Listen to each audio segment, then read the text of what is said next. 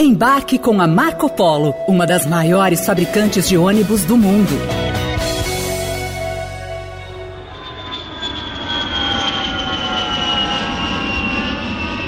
Nesta quinta-feira, o presidente Lula embarca para os Estados Unidos numa das primeiras viagens internacionais do novo governo. Lula inaugurou as viagens diplomáticas no mês passado com uma ida à Argentina, retomando uma tradição da diplomacia brasileira com o país vizinho que havia se perdido nos últimos anos no governo Bolsonaro. De lá, o presidente também passou pelo Uruguai.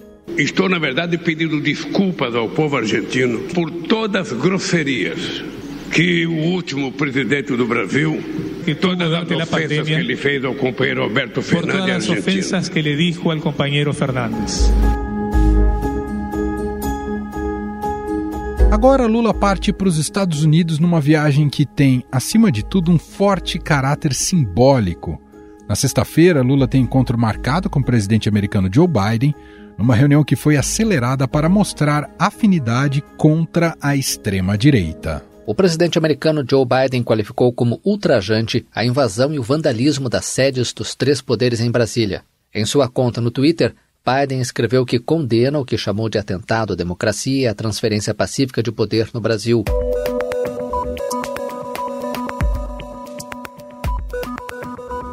Houve tentativas de marcar o encontro entre os líderes ainda no ano passado, antes mesmo da posse de Lula, num gesto para demonstrar o reconhecimento dos Estados Unidos e da comunidade internacional ao resultado das urnas no Brasil. O encontro acabou não ocorrendo antes por incompatibilidade de agenda, mas Lula e Biden se falaram duas vezes ao telefone desde que o brasileiro foi eleito. A primeira foi logo após as eleições e a outra depois dos ataques golpistas a Brasília ocorridos no dia 8 de janeiro. Biden demonstra claros esforços de restabelecer a boa relação entre os países, que havia esfriado consideravelmente desde que assumiu a Casa Branca.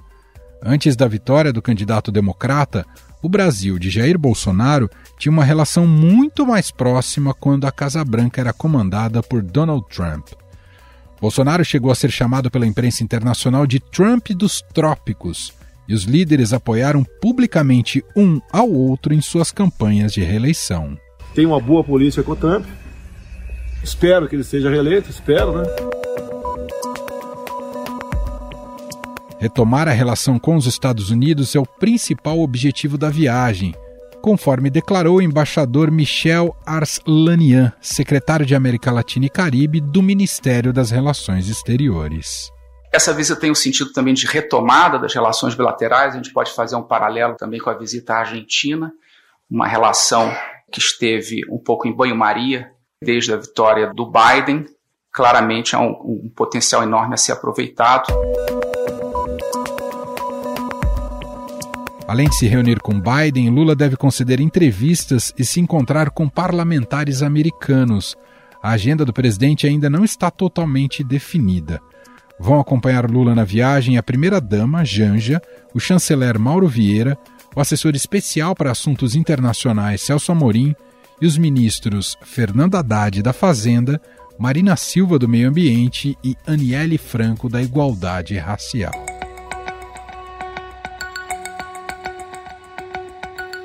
presença de Marina tem um destaque especial devido à importância da agenda ambiental na relação entre os países.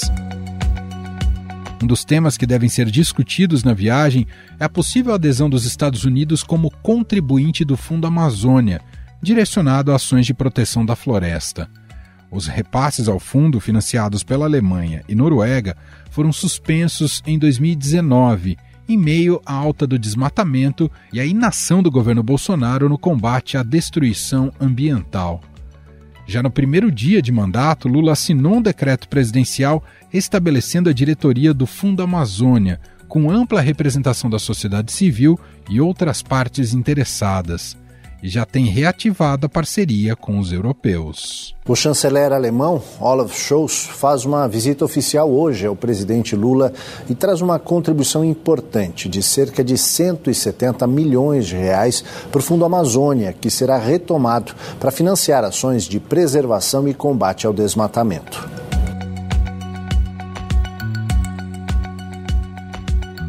Pauta oficial do encontro entre Lula e Biden prevê também a discussão de temas como o comércio bilateral e direitos humanos. São aguardados avanços na inclusão do Brasil na cadeia de suprimentos de semicondutores que abastece o mercado americano. Outro tema que deve estar na pauta da viagem é a regulação das mídias digitais para fortalecer o combate à desinformação e ao discurso de ódio nas redes.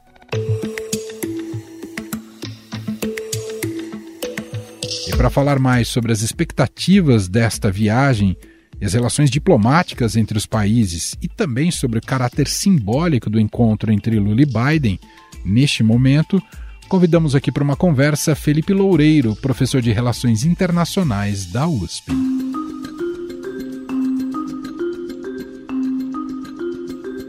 Olá, Felipe, tudo bem? Seja muito bem-vindo mais uma vez por aqui. Obrigado, Emanuel.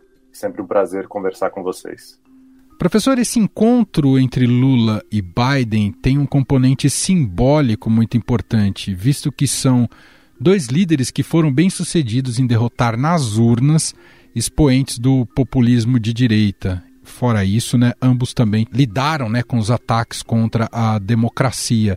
Então, queria te ouvir inicialmente sobre este aspecto, se esse aspecto simbólico tende a guiar inicialmente esse encontro.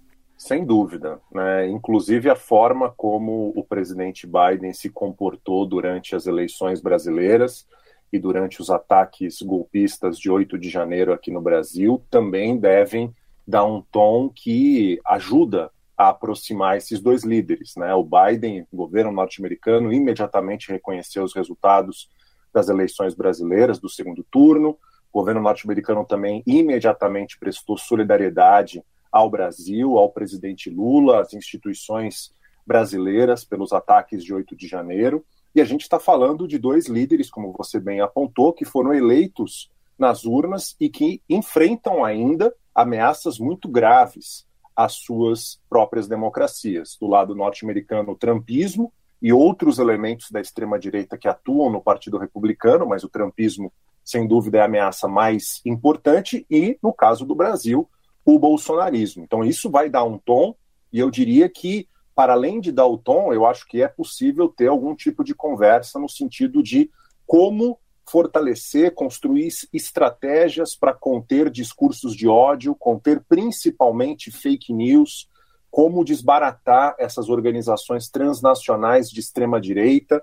Acho que esse é um tópico que também vem exatamente desse histórico, né, dos dois líderes e da importância que a defesa da democracia vai ter nessa reunião bilateral. O senhor está dizendo que é importante que não fique só na foto, diante do fato que essa ameaça ainda não acabou. É importante que se construa uma colaboração mútua entre ambos os países e é favorável para ambos os países, professor? Sem dúvida. É fundamental que, a partir dessa liderança, né, esses dois chefes de Estado dando start nessa discussão, as burocracias e os ministérios de ambos os lados toquem de maneira concreta algumas propostas que contribuam para diminuir, evitar, conter, barrar muitas dessas estratégias que vêm sendo utilizadas pela extrema-direita global, nos Estados Unidos e no Brasil, para criar disrupções à democracia. Agora, eu gostaria aqui de também fazer um, uma parte. Né? É claro. É importante lembrar que em março teremos um, um, uma reunião, uma conferência chamada Cúpula da Democracia nos Estados Unidos, que o presidente Biden vai reunir mais uma vez várias lideranças globais em defesa da democracia. Já não tenho tanta segurança né, de que o presidente Lula vai ser um entusiasta de participar diretamente dessa cúpula. Pode até participar, mas talvez não tão como entusiasta exatamente porque a cúpula ela acabou ganhando uma conotação fortemente anti-China, que é algo que o Brasil não quer denotar nessa relação bilateral com os Estados Unidos e mesmo com a própria China. Bom, professor, o tema guerra na Ucrânia pode colocar o presidente brasileiro Lula em posição delicada nesse encontro com Biden? Eu imagino que as discussões que vão ocorrer na sexta-feira entre o Biden e o Lula vão ser discussões de temas mais convergentes, né? ou seja, evitar os temas mais polêmicos. Entre os temas convergentes, você citou um deles, é a questão da defesa da democracia, dos ataques que ambos os países sofreram, entre outros, né? meio ambiente, comércio bilateral, direitos humanos, segurança alimentar global. No caso, se o presidente Biden levantar o tema da guerra da Ucrânia, é possível que ele o faça, a gente vai ter aí uma divergência, já se sabe, né, da posição norte-americana da posição brasileira. Não imagino que o presidente Lula vai mudar de posição, né, ou seja, não apoiar diretamente, principalmente por meio de fins militares, né, de armas, equipamentos cedidos à Ucrânia, coisa que foi pedida pelo chanceler alemão Olaf Scholz quando esteve em Brasília e manter uma posição de neutralidade do Brasil nesse conflito, visando, inclusive, essa é uma proposta que o presidente Lula reitera várias vezes, construir uma espécie de países que contribuiriam para negociar a paz, muitos dos quais teriam que estar neutros para poder ser negociantes, na visão do presidente Lula, efetivos. Então, se esse tema vier, Manuel, acho que aí entramos numa divergência importante que pode esfriar cooperação em outras áreas em que a convergência existe entre Brasil e Estados Unidos. Bom, pegando carona nos divergentes, questão Venezuela e Cuba também pode trazer constrangimentos ao Brasil nesse encontro? Sem dúvida, sem dúvida. E principalmente o caso da Venezuela é um caso que é fortemente de interesse da diplomacia brasileira e do presidente Lula. Não me espantaria se esse tema fosse levantado né, nessa reunião bilateral. Já existe uma mudança da posição norte-americana com relação ao governo do Nicolás Maduro sanções, por exemplo, relacionadas à indústria do petróleo, à exploração de petróleo na Venezuela, estão sendo levantadas, né, estão sendo retiradas pelos Estados Unidos, conjugado a um processo de aproximação do governo Maduro com a oposição para garantir eleições democráticas, transparentes, com observação internacional a partir dos próximos anos mas ainda está muito longe daquilo que o Brasil e o presidente Lula entendem ser necessários, que é uma integração da Venezuela né, e do governo venezuelano, em que pese o fato né, dos gravíssimos problemas de direitos humanos, mas integrar a Venezuela nessa comunidade de nações sul-americanas. Então, esse é um tema que possivelmente aparecerá e, de novo, teremos aí divergências. No caso de Cuba, de novo, o Brasil defendendo, a posição brasileira vai mudar, né, durante o governo Bolsonaro, o Brasil chegou a votar na ONU favoravelmente às sanções que os Estados Unidos realizam contra Cuba. E mais uma vez, agora com o presidente Lula, a gente deve retornar à posição tradicional da diplomacia brasileira de ser contrária a essas sanções unilaterais contra Cuba, garantindo uma integração da ilha à economia global e os Estados Unidos sendo esse maior ator global, é fundamental que essas sanções sejam retiradas. Então, esse é um outro tema que também pode aparecer e causar divergência entre ambas as partes. O senhor entende que a agenda anti-China dos Estados Unidos, que Biden deu continuidade após a gestão Trump, pode ser um ingrediente desse encontro ou está muito distante, professor? Eu não acredito que o Biden vai levar de uma maneira muito direta a questão anti-China para o encontro. Né? Por exemplo, a questão do recente balão espião que os Estados Unidos destruíram, que caiu na costa do Atlântico próximo à Carolina do Sul, ou mesmo a guerra comercial e a guerra tecnológica, sanções que os Estados Unidos estão impondo a setores tecnológicos estratégicos como semicondutores. Isso não entraria de maneira direta, mas pode entrar de maneira indireta. Em que sentido? Interessa ao Brasil, né, isso já ficou muito claro por declarações de membros do próprio Itamaraty, interessa o Brasil se aproveitar de mudanças que estão ocorrendo nas cadeias globais de valor, como no caso dos semicondutores, para trazer parte dessas cadeias aqui para o Brasil. Isso significa empregos de alta qualidade, significa contato com tecnologias de ponta, significa exatamente um dos pontos-chave da administração Lula, tal como ela apresenta, que é fomentar uma industrialização qualificada, né, ampla no Brasil novamente. Então, pode parecer, digamos, o tema pode aparecer mais vinculado a essas questões econômicas globais, mas eu não entendo que isso vai ser colocado de uma maneira preto no branco. O Brasil tendo, por exemplo, que se posicionar de maneira clara e estrita nesse embate geopolítico crescente entre Estados Unidos e China. Também é lateral, professor, a presença do ex-presidente Jair Bolsonaro nos Estados Unidos? Eu não diria que ela é lateral, ela é extremamente importante para a administração Lula, e aí eu, mais do que para a administração Lula, para a sociedade uhum. brasileira, né? Mas eu também não, não acredito que esse tema vai ser tratado diretamente no encontro, né? Já houve manifestações por parte da diplomacia brasileira, entendendo que na medida em que o ex-presidente Bolsonaro demandou um visto de turista, que isso cabe especificamente né, à administração norte-americana, ao Departamento de Estado, verificar a viabilidade ou não, a pertinência ou não de oferecer esse visto.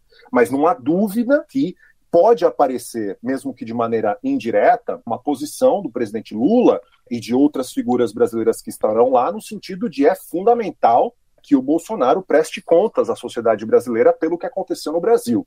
Tanto pelo que aconteceu durante a administração dele, mas, sobretudo, nos atos de 8 de janeiro. Não estamos falando ainda de extradição, mas obviamente que esse tema pode aparecer de forma indireta, mas eu não colocaria como algo central, porque poderia parecer uma interferência brasileira em assuntos domésticos norte-americanos, por mais que o presidente Bolsonaro, o ex-presidente Bolsonaro, evidentemente, é um assunto que interessa enormemente a sociedade brasileira e a administração Lula. Perfeito. Bom, queria voltar para os temas convergentes, né? A gente falou um pouco da luta pela democracia nesse encontro algo que pode ter perspectivas concretas, inclusive de acordos, está no campo do meio ambiente, da agenda ambiental, até pela presença da Marina Silva, professor? Sem dúvida. Eu acho que a gente não pode criar expectativas, né, num encontro bilateral entre dois chefes de Estado, ainda mais um encontro tão rápido, que necessariamente a gente tenha resultados concretos ali. Mas é fundamental que a partir desse encontro você dê um start para que as burocracias e os ministérios continuem avançando em temas que foram discutidos originalmente, e aí sim, né, questões concretas podem aparecer. Mas, no caso do meio ambiente, no caso da defesa da floresta, da biodiversidade e mesmo dos direitos humanos, né, a questão dos povos originários aí é central, Emanuel. Sim. Eu não me surpreenderia se questões concretas já aparecessem, acordos concretos aparecessem já nessa visita bilateral. Então, uma das demandas que a gente sabe que o Brasil, do presidente Lula, vai colocar na mesa é a necessidade dos Estados Unidos apoiarem financeiramente ações contra o aquecimento global, de apoio à floresta, à biodiversidade, defesa dos povos originários. Então, é possível que a gente tenha, por exemplo, anúncios relativos a uma contribuição dos Estados Unidos ao Fundo da Amazônia, que é basicamente hoje feito por doações de países europeus. É possível que a gente tenha algo nesse sentido, é possível que a gente tenha algo mais específico com relação a direitos de povos originários e mesmo de negros, que é um problema claro né, do racismo estrutural em ambos os países. Então, eu não me espantaria, mas eu não, não dá para a gente cravar, mas eu não me espantaria que questões concretas já aparecessem nessa visita do presidente Lula, nesses dois planos principalmente. Bom, Bolsonaro promoveu naquela fase Trump um alinhamento irrestrito, né, aos Estados Unidos, inédito até para a história da diplomacia brasileira. Depois a coisa arrefeceu com a vitória do Joe Biden e agora a gente tem o início de governo, né, do novo governo com Lula. Idealmente, até voltando talvez para o começo da nossa história, que a gente falava sobre, e o senhor até usou o termo start, né, start dessa relação, restart dessa relação. Idealmente, como é que pode se dar essa nossa relação com os Estados Unidos, professor? Os Estados Unidos são um parceiro e um país extremamente importante para as relações exteriores brasileiras. A gente está falando do segundo maior parceiro comercial do Brasil, segundo país que mais compra as nossas exportações e o segundo país que mais vende produtos aqui para o Brasil. E do ponto de vista do comércio bilateral, é um país que é fundamental porque a gente exporta principalmente bens manufaturados para os Estados Unidos. Então é bem diferente do padrão comercial com a China, em que a nossa exportação ela é muito centrada em produtos primários, né, em commodities, soja, minério de ferro, carne, etc. Então, do ponto de vista comercial, do ponto de vista de investimentos, a gente tem aí interesses muito importantes que podem unir esses dois países. Para além disso, a questão da democracia, a questão do meio ambiente, há uma convergência muito clara da visão de ambos os líderes sobre a necessidade de ações concretas no plano de luta contra o aquecimento global. A gente passou, como você falou, por uma situação muito atípica durante os dois primeiros anos do governo Bolsonaro, em que houve um alinhamento automático não aos Estados Unidos enquanto país, mas um alinhamento automático ao trumpismo, inclusive é, levando a situações aviltantes, a meu ver, como a aceitação de um tratamento desumano com relação a migrantes brasileiros que foram deportados dos Estados Unidos para o Brasil, e agora a gente caminhando para uma relação muito mais igualitária, né? Óbvio que há uma diferença muito grande entre Brasil e Estados Unidos, mas o Brasil se colocando de uma maneira muito mais independente, né? Mais disposto a cooperar em várias áreas de interesse comum, mas certamente não disposto a entrar numa postura de alinhamento, sobretudo nessa disputa global crescente entre Estados Unidos e China. Então a mudança vai existir sem dúvida, mas há muitos caminhos para que esse restart gere frutos e cooperação concretas em áreas de interesses comuns e convergentes. Para a gente fechar, professor, quero te ouvir sobre o, o, atual estágio politicamente de Joe Biden domesticamente nos Estados Unidos. Né? Ele fez recentemente esse discurso, segundo discurso dele na, do Estado da União, e um discurso que foi muito bem recebido. Assim, se viu um Biden muito confiante ali, vigoroso, né, e, e fazendo muitos acenos. É um Biden rumo à reeleição, professor, apesar da idade? Sem dúvida que a administração Biden surpreendeu em vários aspectos, Emanuel. Surpreendeu no final do ano passado, quando muitos imaginavam que os republicanos, liderados inclusive pelo trumpismo, iriam fazer uma avalanche, né, chamada onda vermelha, né, lembrando que nos Estados Unidos o vermelho é a cor do Partido Republicano, fazer uma onda vermelha nas eleições de meio de mandato. Isso não aconteceu. Eles ganharam a Câmara de Representantes, mas por uma maioria muito estreita, né? E estão com divisões internas gravíssimas. Não conseguiram retomar o Senado e em vários estados os democratas também conseguiram eleger governadores e outros postos fundamentais.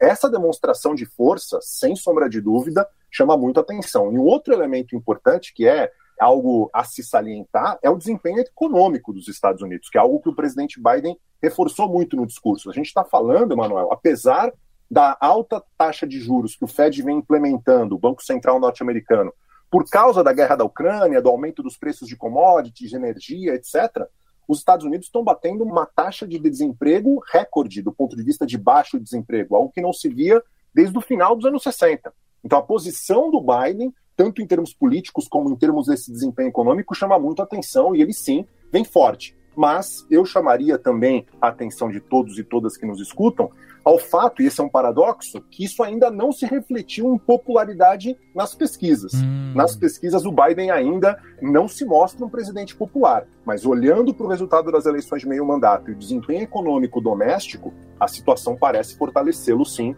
para uma campanha à reeleição. Muito bem, Felipe Loureiro, professor de Relações Internacionais da USP, gentilmente aqui batendo esse papo com a gente. Professor, muito obrigado e até uma próxima. Muito obrigado, Emanuel, sempre um prazer.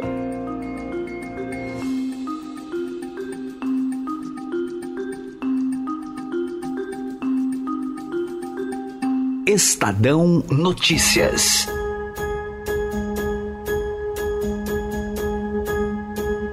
E este foi o Estadão Notícias de hoje, quinta-feira, 9 de fevereiro de 2023. A apresentação foi minha, Emanuel Bonfim.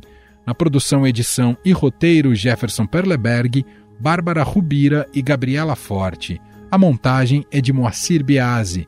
Escreva pra gente no e-mail podcast@estadão.com. Um abraço para você e até mais.